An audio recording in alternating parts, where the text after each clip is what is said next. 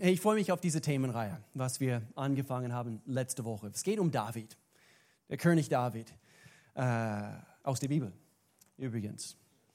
Und, äh, und ich freue mich extra über diese, über diese Themenreihe, weil ich weiß nicht, wie es euch geht, aber das ist eine spannende, spannende Persönlichkeit, also die wir quasi hier unter die Lupe nehmen. Und, und so, wir haben diese Themenreihe wahre Größe genannt. Wahre Größe. Äh, und wir machen eine Reise durch das Leben von König David.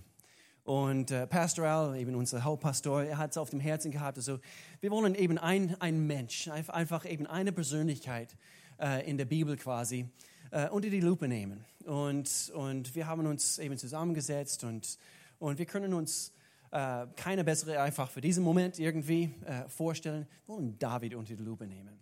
Und wer schon mal in dem Psalmen gelesen hat, wer schon mal äh, überhaupt über David, über sein Leben nachgelesen hat, eine spannende Geschichte, oder? Eine spannende Geschichte und eine Geschichte, womit wir uns vielleicht zum Teil identifizieren können, vielleicht zum Teil äh, nicht identifizieren können. Wer wurde schon nachgejagt? Das ist durch den Wildnis. Ähm, wer wollte schon dein Leben nehmen? Äh, eben die wenigsten von uns. Spannende Geschichte. Und hat in Höhlen gelebt, äh, hat für den König eben Harfe gespielt und, und hat auf die äh, Schafe von, von, äh, von, von seiner Papa eben aufgepasst. Und spannendes Leben. Und wisst ihr, Milliarden von, von Menschen leben zurzeit auf dieser Erde. Milliarden. Wie viele gibt es jetzt mittlerweile? Siebeneinhalb? So. Es gibt eine sogenannte, es gibt eine Website und es heißt worldpopulation.com, glaube ich. Irgendwas in diese Richtung. Und du kannst draufklicken und, und du kannst sehen, also wie jede Sekunde eben die Weltbevölkerung, also es vermehrt sich. Interessant, interessant. Aber Milliarden von Menschen, die zurzeit auf Planet Erde leben. Und meine Frage, und es passt hier zu dieser Themenreihe, welche davon, welche davon, es kann sein, einige sitzen hier. Ich hoffe, mein Gebet ist es, dass viele sitzen hier. Welche davon gibt es, worüber Gott sagt, faszinierend? Wow, Jesus, schau mal, schau mal diesen Kerl, schau mal diese junge Dame an. Faszinierend. Diese Person, wow, sie haben meine Aufmerksamkeit bekommen.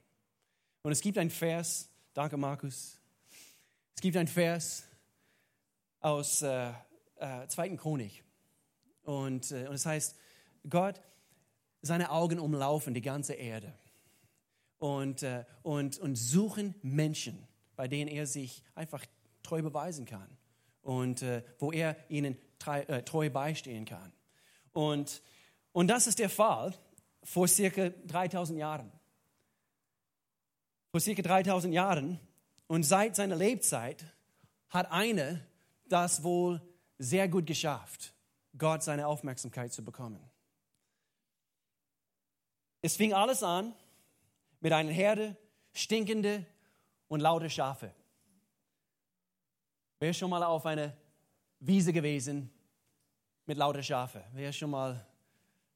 Die, die machen Lärm. Die machen Lärm. Machen wir alle zusammen. Also euer beste scharfe Geräusche. Äh, machen wir zusammen.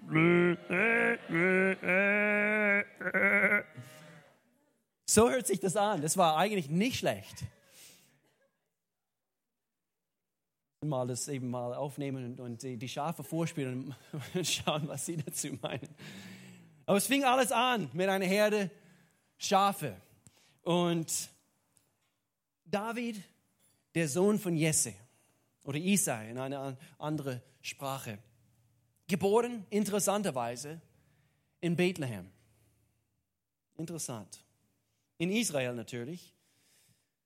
Zu einer ziemlich oder relativ unbedeutungsvolle Familie. Geboren.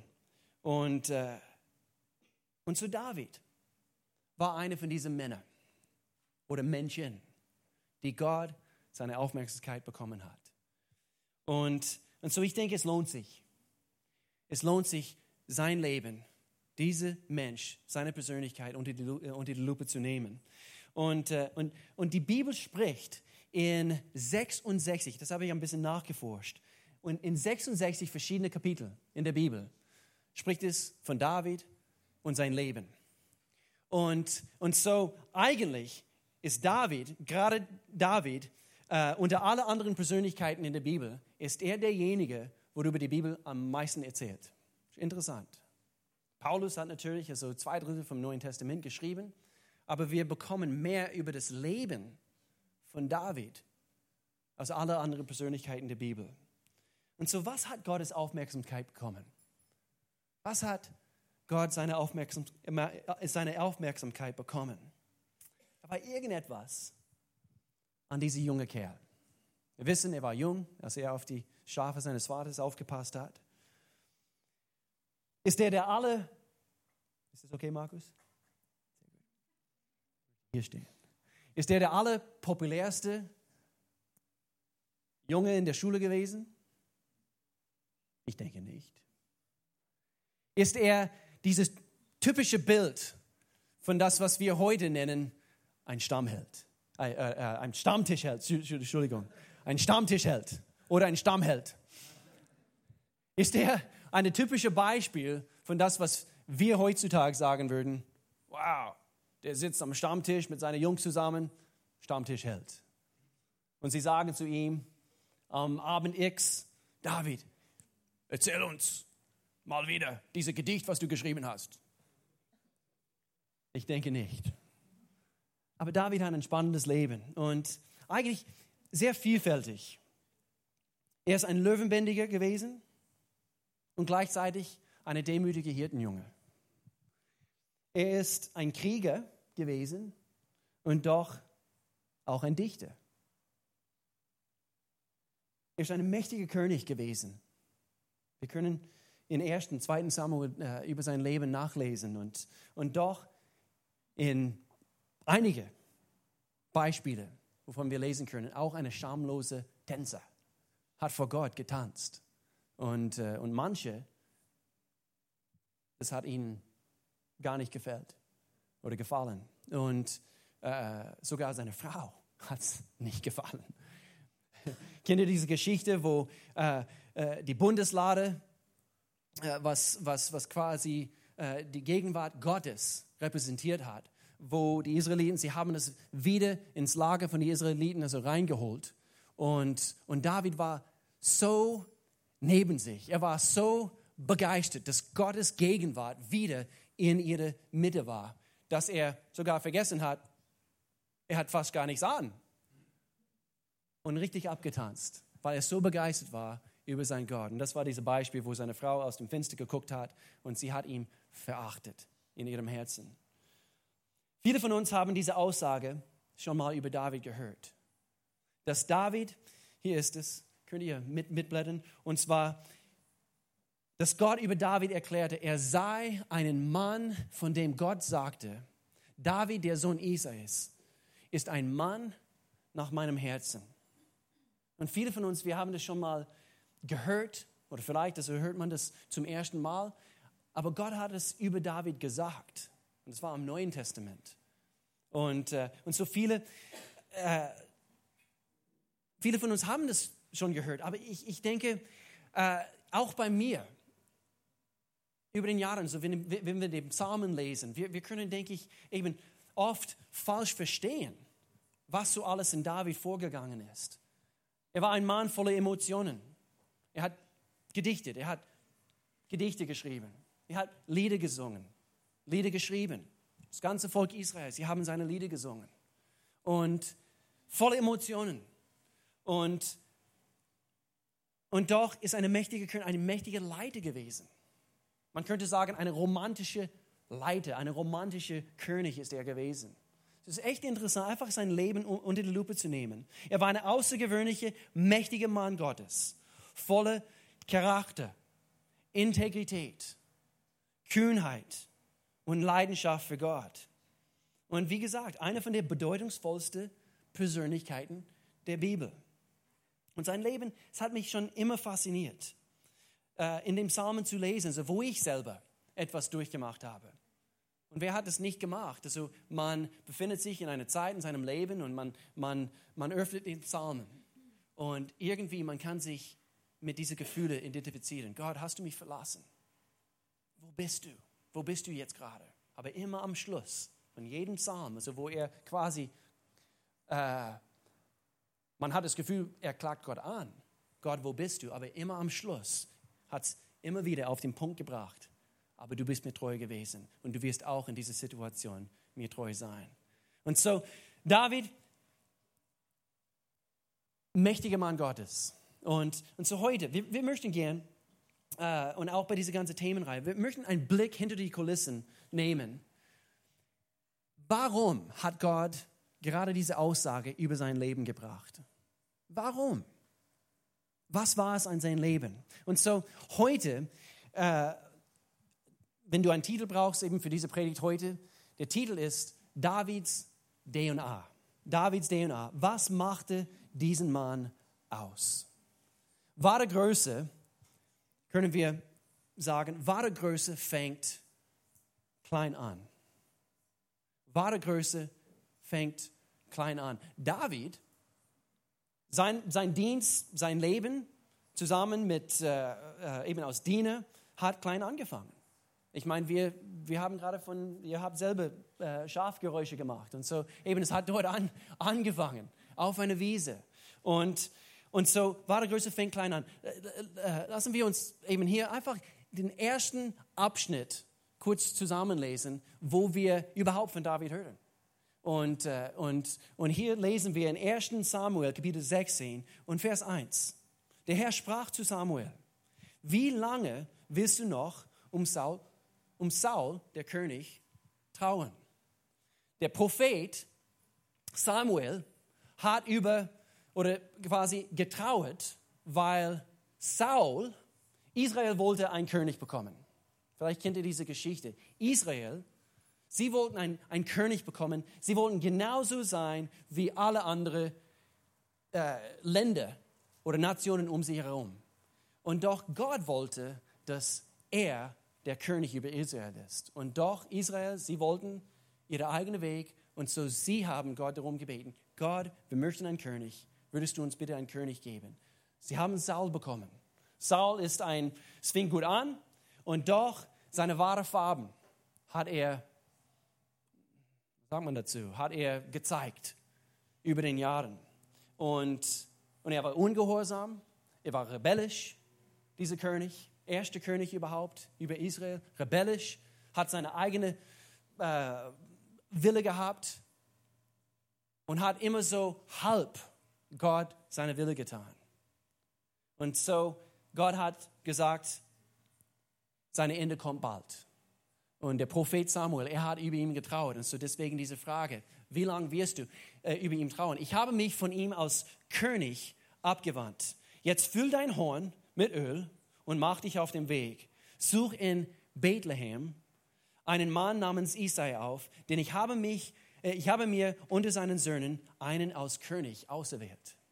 Wer ist das? Was meint ihr? Natürlich David. Und äh, so hier lesen wir weiter, Vers 6. Als sie kamen, sah Samuel Eliab an und dachte, sicher, sicher. Und hier ist die erste Lektion über, wie Gott tickt. Als sie kamen, sie sahen, äh, sah Samuel Eliab an und dachte, große, protzige Kerl, typischer Stammtischheld. Und er steht vor ihm. Und Soweit ich weiß, eben er ist der Älteste gewesen. Und so, und so Samuel denkt sofort anhand von seinem Aussehen und anhand von das, was, was jeder sich normalerweise so vorstellt, das ist der König.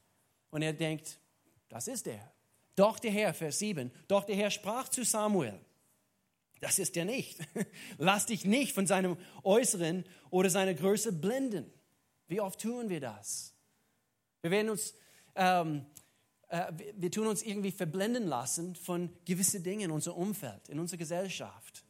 Und Gott sagt, N -n, so ticke ich nicht. So bin ich nicht. Und ich denke, das ist die erste Lektion. Also bei Gott, einiges, einige Dinge ticken ein bisschen anders. Und ich denke, wir werden so geprägt eben von unserem Umfeld, dass wir das auch manchmal vergessen. Sogar wenn wir in unserer Bibel lesen. Wir sind so geprägt von unserer Welt und die Denkweisen und, und die Wege dieser Welt. Wir lesen sogar die Bibel, wir lesen sogar Gottes Wort, aber vergessen dabei, weil wir etwas vielleicht falsch verstehen. Wir, wir verstehen Gott falsch. Man kann dieselbe Versen lesen, dieselbe Bibelstellen.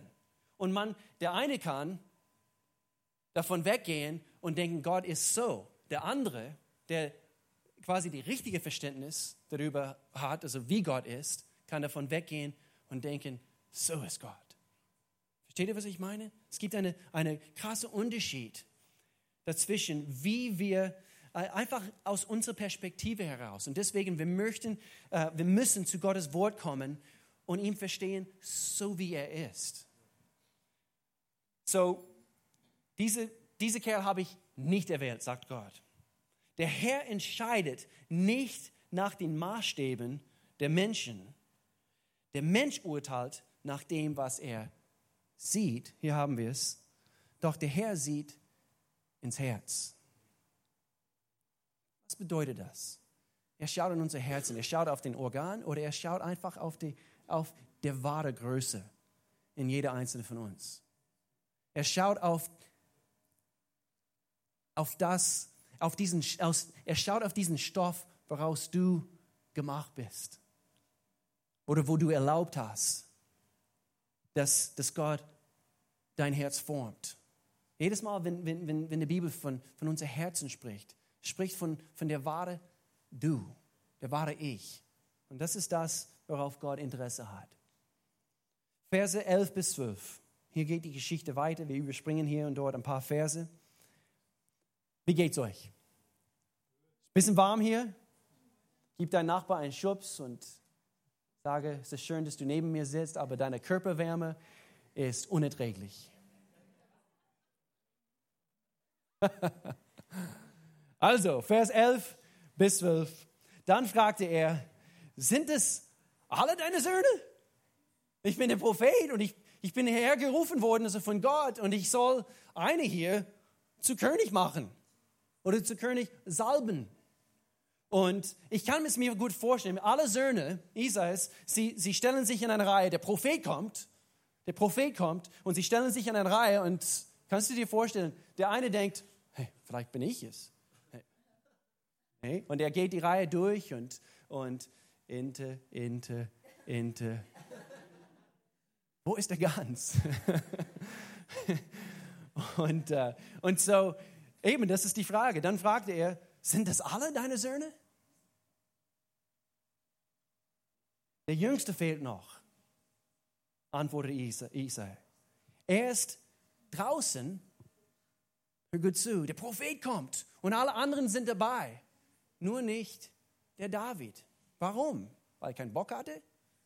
Nein, wir, wir lesen hier nachher. Er war draußen auf den Feldern und er hütet die Schafe. Lass ihn sofort holen, sagte Samuel. Er wusste, er wusste sofort, das ist er. Da ließ Isai ihn holen. Er war sonnengebräunt, hör gut zu, Mädels, gut aussehend und hatte wunderschöne Augen. Interessant, dass es hier in der Bibel steht. Und der Herr sprach, ja, das ist er. Salbe ihn. Das ist er. Salbe ihn. Irgendwie, das ist meine, meine Philosophie oder mein,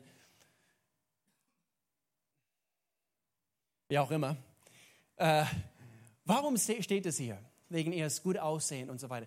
Gerade kurz davor, ein paar Verse davor, steht ganz klar und ganz deutlich, Gott schaut nicht auf das Aussehen, sondern er schaut auf unser Herzen. Und ich habe über, lange überlegen müssen, warum steht es hier, so, dass er so gut aussehend war und sonnengebräunt und sogar schöne Augen und, und so weiter. Weil hier im Prinzip ein paar Verse davor, es ist egal, es ist Gott egal. Und doch, auch wenn. Auch wenn. So, bei Gott, seine Salbung, seine Hand auf unser Leben, egal ob diese Gesellschaft sagt, wunderschön oder wie auch immer. Du bist genau willkommen bei Gott. Genauso wie du bist, angenommen. Und er kann jeder gebrauchen. Jeder. Einfach ein paar Nebengedanken eben kurz hier einzuflechten. Es gibt gewisse Dinge, die dazu führen können, dass wir in Gottes Augen, so wie es hier steht, wahre Größe erlangen. Und äh, ich dachte, eben, wir schauen hier drei Dinge an. So, wenn du mitschreibst, ähm, drei wichtige Dinge, die wir anhand von David, von seinem Leben hier verstehen können. Warum Gott sagt über sein Leben, ein Mann von wahrer Größe. Diesen Mann, er hat meine Aufmerksamkeit bekommen. Und diesen Mann kann ich benutzen. Diesen Mann kann ich gebrauchen für meine Zwecke, damit meine Wille geschieht.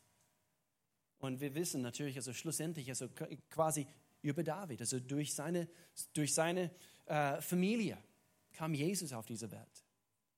Echt interessant. Gott ist genial. Lies mal im ersten Buch von, von Matthäus nach. Ist echt interessant. Drei Dinge, die diesen Mann ausmachte. Und sie führen tatsächlich zu wahrer Größe. Und das sind drei Dinge und viele andere Dinge, die wir bei David abgucken, abgucken können. Nummer eins, und das lesen wir hier gerade anhand von dieser ersten Abschnitt über David sein Leben. Nummer eins, etwas, was tatsächlich zu wahrer Größe führt oder führen kann für uns, ist der Dienst. Der Dienst. Das heißt auf gut Deutsch, wir sind im Einsatz. Wir, wir, wir sind Diener. Der David, er war ein Diener. Sogar der Prophet ist gekommen und, und, und in diesem Augenblick war er am Dienen. Alle anderen, sie waren bereit für diesen Party mit dem Prophet. und äh, der Prophet-Party hat begonnen. Der Prophet-Party. Und, und der David ist am Dienen gewesen. Und äh, in 1 Samuel, Kapitel 17 und Vers 15, hier, hier lesen wir, äh, hier ist ein Vers, und wir lesen äh, darüber, David kehrte öfters vom Hof Saus, das ist ein bisschen später in seinem Leben, oder ein paar Jahre später, wo er tatsächlich im Saul, der, der König, in sein Palast quasi gedient hat. Er hat Musik gespielt und, und hat ihm dort gedient. Und David kehrte öfters, in einer anderen Übersetzung heißt es, er ging hin und her, hin und her. Er hat dort gedient und auch immer noch bei seinem Papa, bei seinem Vater auf die Felder. Und so David kehrte öfters vom Hof, Hof Saus nach Bethlehem zurück, um die Schafe seines Vaters zu hüten. Und dann äh, lesen wir hier in 1 Samuel Kapitel 16 und Vers 18. Hier einer von der Diener von Saul, von König Saul, sagt über David, weil er hat auch sein Leben irgendwie beobachtet oder hat gehört etwas über diesen Mann. Und er sagte, einer der Diener erwiderte, ein Sohn Isais aus Bethlehem ist ein begabter Hafenspieler. Er ist auch mutig und tapfer im Kampf und wortgewandt. Hier kommt es wieder. Außerdem, Mädels, ist er ein sehr gut aussehender Mann. Und der Herr, ich liebe diese letzte Aussage, und das hat der Diener auch erkannt. Und der Herr ist mit ihm. Ich möchte gern, dass, dass das auch eine Aussage ist, was mein Leben beschreibt. Wie schaut es bei uns aus? Dass wenn der eine etwas über Alex sagt oder über Claudio eben, sie, sie sagen, eben, gut aussehend, gut aussehender junge Kerl, kann Gitarre wunderbar spielen. Das kannst du auch. Aber der Herr ist auch mit ihm. Und das sind die Dinge, die wir einfach, diese, diese kleinen Aussagen hier und dort über das Leben von David. David hat gelernt, Gott und Menschen in den kleinen und auch die banalen Aufgaben der Alltag zu dienen. Zu dienen. Und wurde deshalb, meine ich, unter dem Baum, unter den Sternen, dass er auf die Schafe seines Vaters aufgepasst hat. Gerade in diesen Momenten, wo er am Dienen war, wurde er in Gott gesättigt. Und man, man, man liest so viele von den Psalmen. Und, und äh, äh, du Herr, du bist meine Hirte. Was brauche ich sonst? Und er schreibt und eben, du führst mich auf, auf grüne Wiesen. Und wofür habe, habe ich mich zu fürchten? Du bist bei mir. Und er schreibt alle diese, er wurde in Gott gesättigt, wo er gedient hat. Und ich wollte es einfach auch kurz einflechten. Ich kenne äh, einige von euch und, und äh, eine Reihe sind tagsüber beschäftigt. Wir, wir dienen unsere Chefs, oder? Hallo, wer hat einen Chef? Wer hat einen Chef? wer hat einen Professor? okay, wir dienen nicht unsere Professor. Ah, ja, gut. Wie auch immer. Aber wir sind tagsüber, wenn wir einen Job haben, wir sind im Dienst. Ähm, vielleicht handwerklich ist man beschäftigt, jeden Tag. Ich wollte uns einfach daran erinnern. David war beschäftigt, er hat gedient. Und doch dabei, wir dürfen das Leben mit Gott irgendwie rein integrieren in unserem Alltag. Und das hat David getan. Er hätte, er hätte keine Ahnung, Vögel zählen können in den Baum. Oder vielleicht saß er unter einem Ahornbaum. Da ist noch ein Ahorn, noch ein Ahorn, da ist noch eine. Schau mal diesen Wurm an. Bestimmt hat er es auch gemacht. Aber er hat die Zeit gut ausgenutzt. Er hat sich in Gott gesättigt. Der Dienst ist eine wichtige, wichtige äh, Teil von, von David sein Leben gewesen. Und es führt zu wahrer Größe. Nummer zwei, noch etwas, was wir an Davids Leben erkennen können, was zu wahrer Größe führt oder führen kann. Und hör gut zu, es ist, sage das vorsichtig, einer meiner wichtigsten Punkte heute. Nummer zwei, die Einsamkeit. Die Einsamkeit. Es gab Stellen, es gab Zeiten in, in David sein Leben, wo er einsam war. Übrigens, so wie wir diese Themenreihe durchmachen, ein Tipp, ein Tipp ist es, dass, dass, dass wir zusammen, wie auch immer, dass, äh, dass du zu Hause das erste Buch Samuel durchliest und zweiten Buch Samuel. Dann eben du sättigst dich quasi in das Leben von, von, von David. Und, und so wie wir hier zusammenkommen, sonntags oder, oder in der Connect-Gruppe oder wie auch immer, ist irgendwie frisch in uns. Und wir studieren zusammen sein Leben. Nur einfach ein Tipp, kein Muss, kein Muss. Aber die Einsamkeit ist der Ort, wo alles geprüft wird. Einige sitzen hier heute Morgen und es kann sein, du hast das Gefühl, du bist durch einsame Vielleicht nicht nur ein Gefühl, du bist tatsächlich durch einsame Strecken gegangen in dein Leben. David, er hat diese Zeiten auch erlebt. So die Einsamkeit ist etwas, was man mag das nicht zu hören. Mir gefällt es auch nicht, aber es führt zu wahrer Größe, wenn wir diese Zeiten bestehen. Die Einsamkeit. Die Zeiten, wo, wo keiner sonst zuschaut vielleicht, ganz alleine, aber gerade hier wird der Charakter geprüft. Oder wir können sagen, gerade hier wird deine wahre Größe enthüllt, aufgedeckt. Die einsame Stunden, die einsame Zeiten in deinem Leben, wo du, wo du das Gefühl hast, Gott hat dich verlassen. Aber wir wissen natürlich, das tut er nie. Aber manchmal diese Gefühle sind da. Oder anderen haben dich verlassen. Und es kann sein, einige sitzen hier, gerade in diesem Augenblick, und du hast das Gefühl, Gott, wo bist du? Oder schau mal meine Situation an. Wir haben mal eine, eine Themenreihe durchgemacht, also vor einigen Jahren. Es war für die Jugend eigentlich damals. Und, und äh, es, die Themenreihe hieß Moment mal, der aufregende Zeit des Wartens. Und es war eigentlich ein, ein äh, wir haben David, König David, sein Leben unter die Lupe äh, genommen und, und gerade diese Stelle, wo er von der Prophet gesalbt wurde zu König und dann was danach passiert ist, wo er diese einsamen Stunden, ist er am nächsten Tag aufgestanden und plötzlich hat er eine Krone aufgesetzt bekommen? So ist es nicht gewesen. Er ist aufgestanden, hat dieselbe Cornflakes gegessen, ist wieder zu dieser lauten Schafe gegangen und hat weiterhin treu seinem Papa gedient und diese Schafe gedient. Moment mal, die aufregende Zeit des Wartens. Und viele von uns, wir, wir spüren, wir verspüren eine, eine, eine innere Verlangen oder, oder vielleicht eben hast du eine Vision, was, was, was Gott dir gegeben hat für dein Leben. Und, und doch, es geht noch nicht in Erfüllung. Und du befindest dich vielleicht gerade in dieser kritische, einsame Phase, wo die Vision ist hier. Du wirst irgendwann tatsächlich das ausleben, wozu du gesalbt wurdest, wie der Fall ist hier bei David.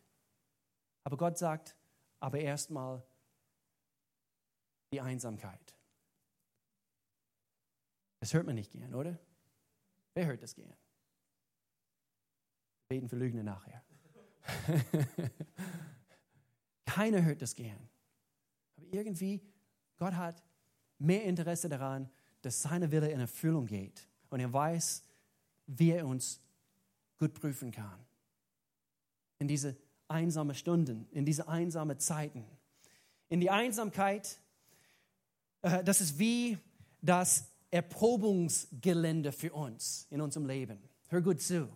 Ich habe mal nachgelesen, Mark, ich weiß nicht, ob du das kennst, aber in England, in Großbritannien, ist, eine, ist, ist der weltgrößte oder bekannteste wenigstens Teststrecke für Autos. Es heißt Mira oder Mira, Mira. M-I-R-A. Und riesengroße Gelände.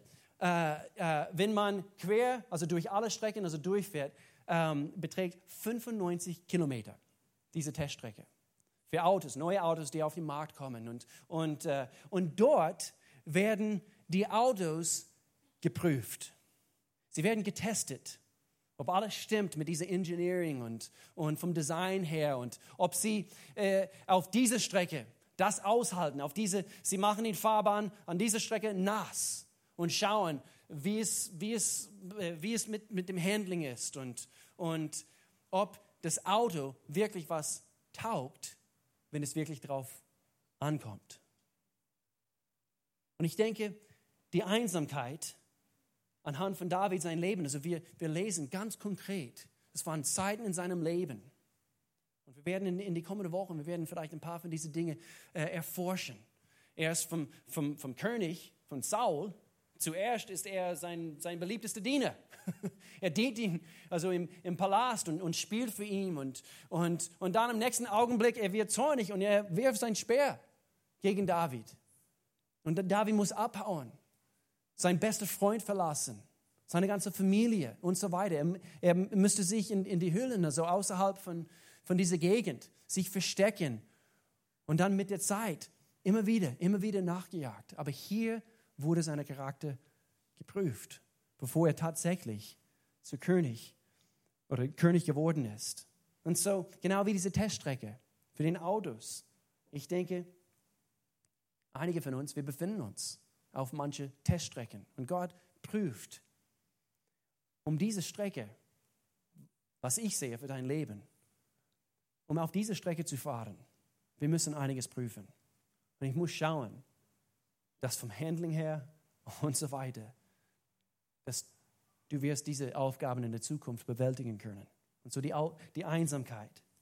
Psalmkapitel 26, hier lesen wir David sein Herz wieder. Er sagt hier in Vers 2, er sagt, prüfe mich, prüfe mich, Herr. Und erforsche oder erprobe mich, erforsche meine Nieren und mein Herz nicht nur meine Organen, das ist eben sehr bildhaft hier, aber hier, es, es spricht quasi von seinen Emotionen, von seinem Charakter. Prüfe mich her. Also bis in die Seele hinein. Denn deine Güte ist mir vor Augen. Und ich wandle in deine Wahrheit. Prüfe mich, Gott. Prüfe mich. Habe ich nicht, äh, habe ich nicht nach deinem Wille gelebt? Ich habe ein klares Gewissen vor dir. Prüfe mein Herz, Gott. Und das war sein Gebet. Und, und so wir, wir wollen erlauben, dass Gott unseren Herzen prüft. In, in der Hoffnung für alle Übersetzungen. Hier heißt es, vor dir her kann ich sowieso nichts verbergen. Ich kann nichts verbergen. Prüfe meine geheimsten Gedanken und meine geheimsten Gefühle. Wir können sowieso nichts vor Gott verstecken. Und so in diese einsamen Momente unseres Lebens, hier wird wahre Größe geschaffen. Wenn wir Gott erlauben, in diese einsamen Momente oder einsame Strecken, dass Gott uns formt, dass Gott uns hilft, dass er in diese Zeiten unser Zufluchtsort ist und so weiter und so fort. Nummer drei, Nummer drei, was führt zu wahrer, äh, wahrer Größe? Opfer. Das, das wird noch besser. Denen Einsamkeit und Opfer bringen. Ja, ich habe dir schon gesagt, Hans, Leben als Christ, das ist doch langweilig. Mm -mm. No. Way. Das ist das Beste, was es überhaupt gibt. Deswegen sind wir hier auf dieser Erde, für Gott zu leben. Und Gott sagt, ab und zu müssen wir Opfer bringen. Ab und zu. Aber schau mal, was, was daraus entsteht.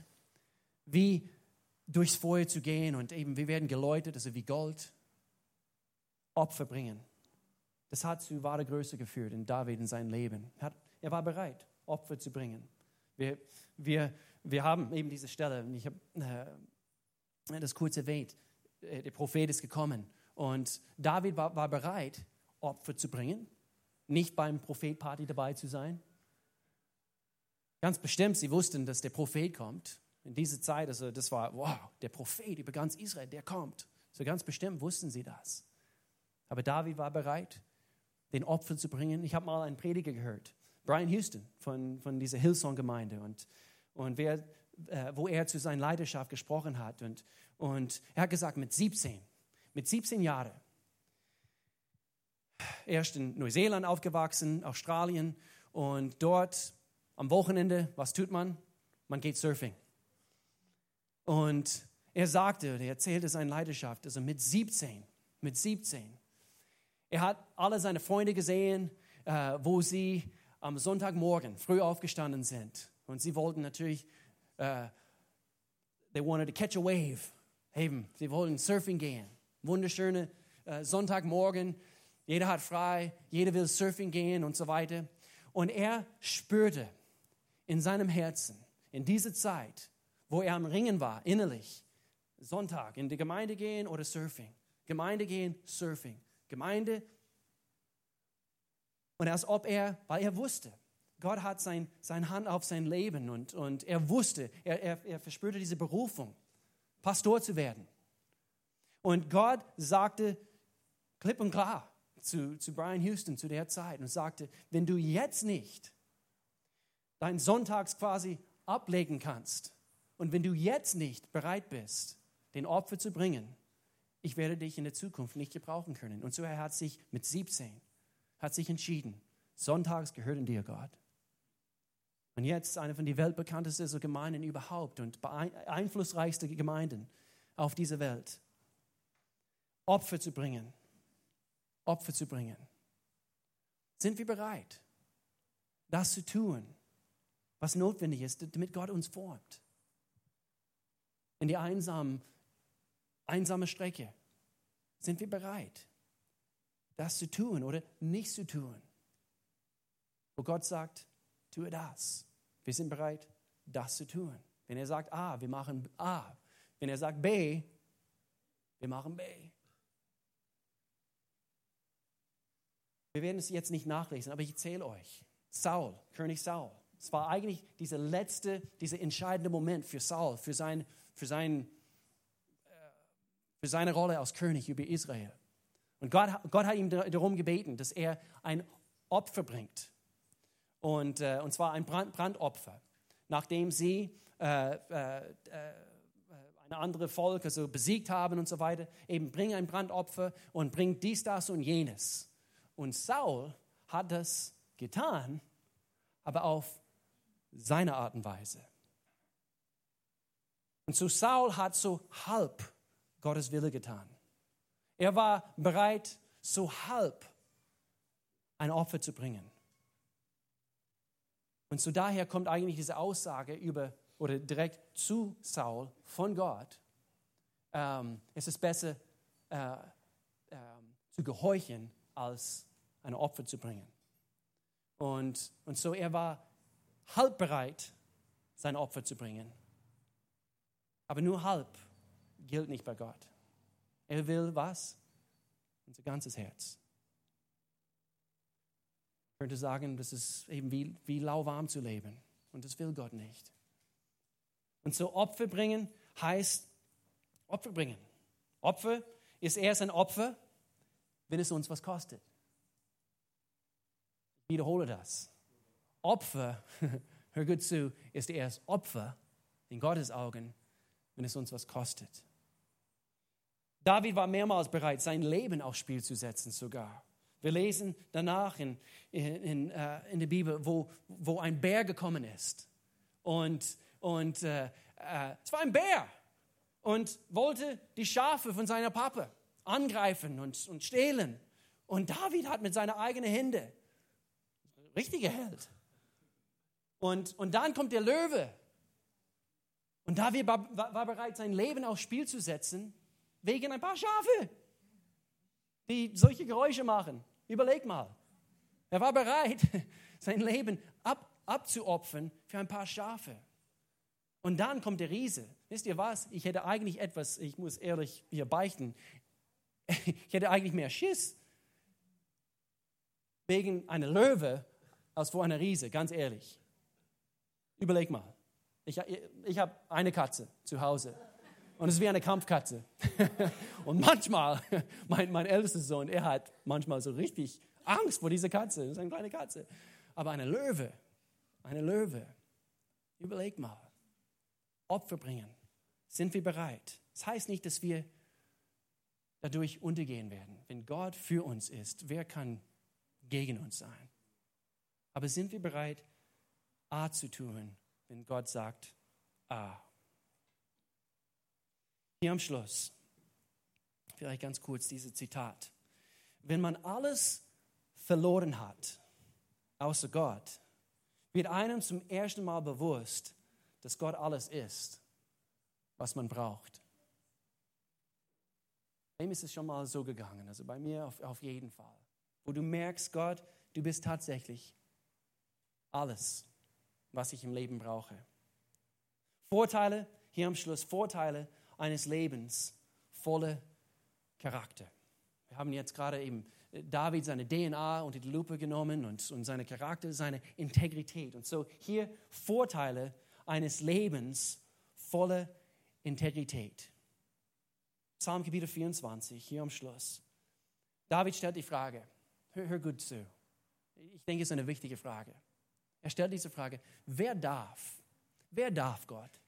Wer darf den Berg des Herrn besteigen und wer an seinem heiligen Ort stehen? Überleg mal, Gott, du bist heilig. Du bist wunderbar, du bist mächtig, du bist Gott über alle anderen Götter. Du bist der wahr, wahrhaftig, du, du, du bist Gott. Und so wer darf vor dir treten? Und hier kommt die Antwort. Nur die Menschen. Nur die Menschen, deren Hände und Herzen rein sind. Wir werden hier gleich hören, wie wir das schaffen. Die keine Götzen anbeten und keinen falschen Eid schwören. Und hier in Vers 5, wir lesen jetzt endlich diese Vorteile von einer Leben Integrität. Sie empfangen den Segen. Sein, das ist ein wichtiges Wort. Sie empfangen den Segen des Herrn und Gerechtigkeit auch von Gott, ihrem Retter.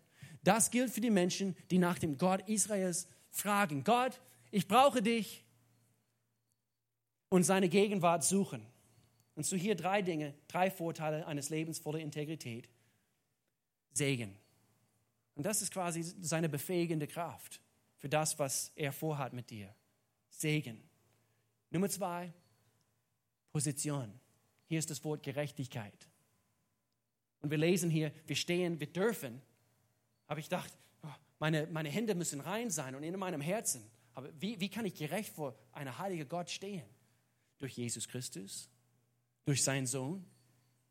Er hat den Weg für uns vorbereitet. Nicht in unsere eigene Kraft, nicht in unsere eigene Fähigkeit, aber nur durch Jesus Christus. Er ist der vollkommene Opfer für uns gewesen. Er ist für unsere Sünden gestorben.